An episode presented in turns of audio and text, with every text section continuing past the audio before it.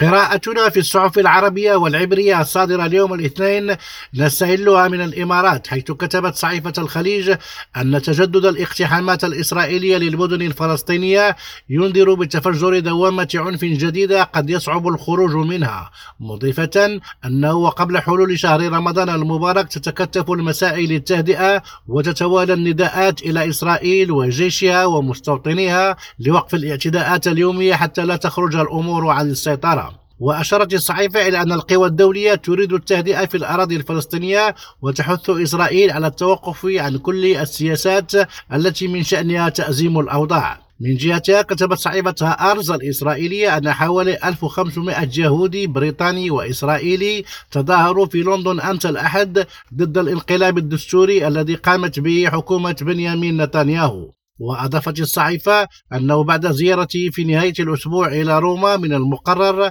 أن يزور رئيس الوزراء بنيامين نتنياهو برلين ولندن في وقت لاحق من هذا الشهر مشيرة إلى أنه على الرغم من المظاهرات الحاشدة في جميع أنحاء إسرائيل وفي أكثر من 30 موقعا في الخارج ضغطت حكومة نتنياهو خلال التصويت الأول على العديد من مشاريع القوانين الرئيسية من الإصلاح القضائي. عبد اللطيف ودراسي لريم راديو أبو ظبي.